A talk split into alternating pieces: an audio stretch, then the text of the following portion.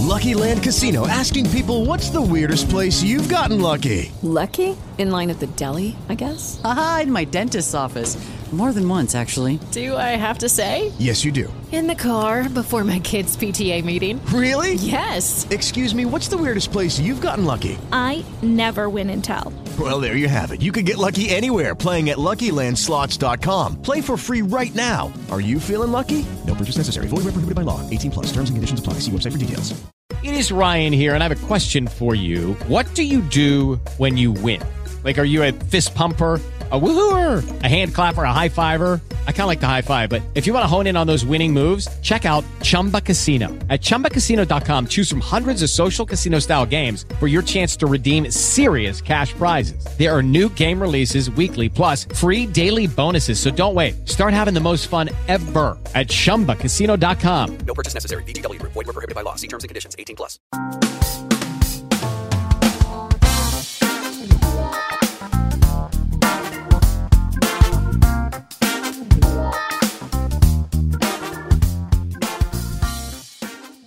Te damos la bienvenida al podcast de la hora silenciosa de Palabra de Vida Guatemala. Es una gran bendición para nosotros poder compartir la palabra de Dios contigo. Te animamos a que puedas escudriñar el pasaje del día de hoy y descubras los desafíos que Dios tiene para ti.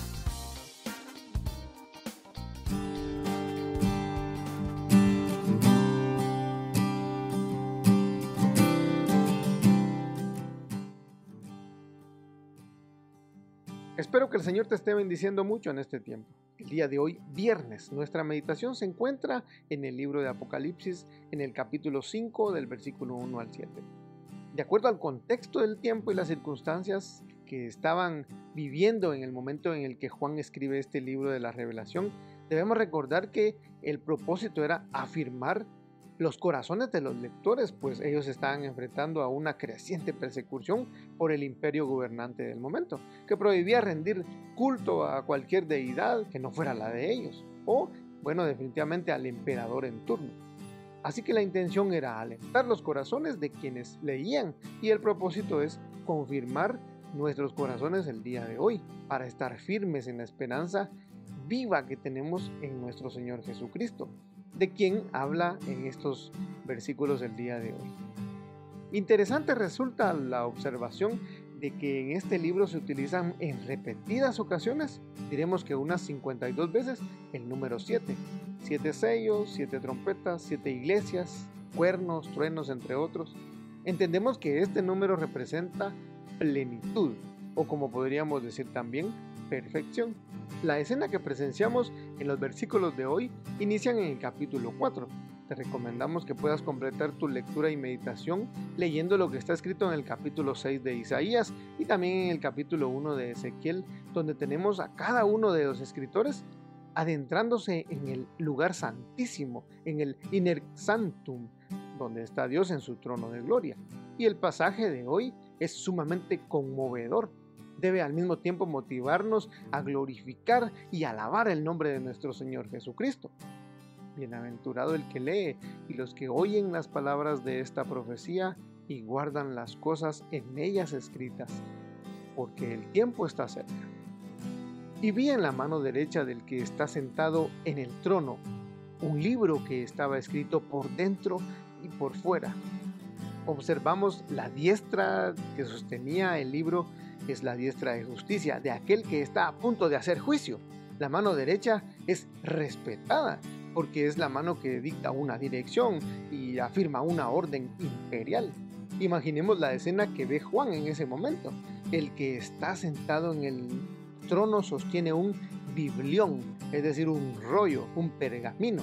Notemos también que era un rollo que está anudado de manera particular con siete cuerdas y es lógico pensar que cada nudo había recibido un sello de garantía inviolable, con una delicadeza tal que solamente el que es digno de romper los sellos podía sujetar el rollo. Pero el apóstol tal vez está petrificado, parado e inmóvil, o tal vez había caído sentado al suelo, atento para saber más acerca de ese rollo y tal vez recibir una pista de lo que contiene escrito porque de seguro era un manuscrito único. Era tanto lo que estaba escrito que sería el único pergamino que había visto Juan escrito por la parte de adentro, que era lo reglamentario o lo común, vamos a decir, y además por fuera. Y escucha la voz de un ángel fuerte que grita, ¿quién? ¿Quién es digno de abrir el libro y desatar los sellos? En este punto, comenta Arcis Sproul, pueden imaginarse el afán que Juan tiene. Probablemente está acostado al borde del infarto, mientras está mirando cómo la visión se desarrolla y viendo en una vista panorámica alrededor de los cielos, mira a los 24 ancianos en el trono y todo lo demás. Está esperando que el héroe aparezca en el escenario y que tome el libro, que rompa los sellos y nos revele los secretos. Y así tenemos este sentido de anticipación y tensión dramática. Versículo 3. Y nadie, ni en el cielo, ni en la tierra, ni debajo de la tierra, podía abrir el libro ni mirar su contenido. Y yo lloraba mucho, dice Juan, porque nadie había sido hallado digno de abrir el libro ni de mirar su contenido. Así que toda la atención de la expectativa se derrumba en una profunda decepción. Juan recibe unas palabras de ánimo por parte de uno de los ancianos y le dice, ¡Hey, Juan! No llores. He aquí el león de la tribu de Judá, la raíz de David, ha vencido para abrir el libro y desatar sus siete sellos. En otra ocasión dijimos que una persona tiene la posibilidad de ser justificado por sus obras o por la fe en Jesús nada más. Pero en el preciso instante de que un niño presenta una mala actitud, envidia, egoísmo, es infractor de la ley. Así que nadie puede ser justificado por sus obras. Y solo a través de la obra del Señor Jesucristo podemos ser justificados. Pero, ¿cómo es eso? Bueno, alguien debía cumplir las demandas de la ley pero debía ser a cabalidad, sin faltar una norma, una ley, un mandamiento que no se cumpliera. Y es así que en la cruz nuestro Redentor cumple con el pago de la deuda por nuestros pecados, sin faltar nada. Es por la garantía de Él, por el mérito suyo, que tenemos paz para con Dios. Él es nuestro campeón, Él es el vencedor, Él es nuestro salvador, Él es nuestro redentor, Él es el poderoso león de la tribu de Judá, el que jamás pecó, es digno de abrir el libro y desatar sus siete sellos. Esto no es cuestión de fuerza, comenta Arcis Sproul, es un asunto de excelencia.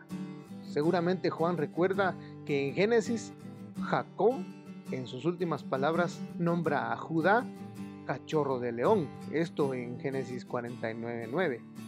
El león de la tribu de Judá, un león, garras enormes, músculos fuertes, aspecto temible, poderoso vencedor en batalla.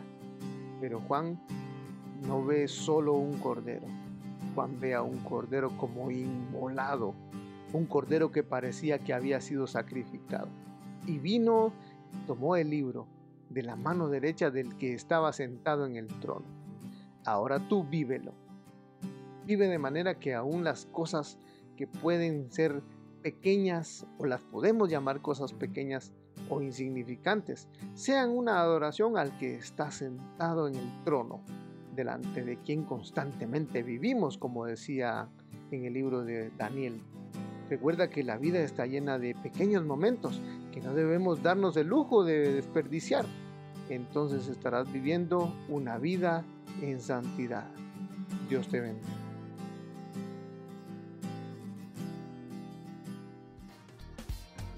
Queremos animarte a que puedas compartir este podcast con tus amigos y así poder crecer juntos en el conocimiento de la palabra de Dios. Síguenos en nuestras redes sociales para más información.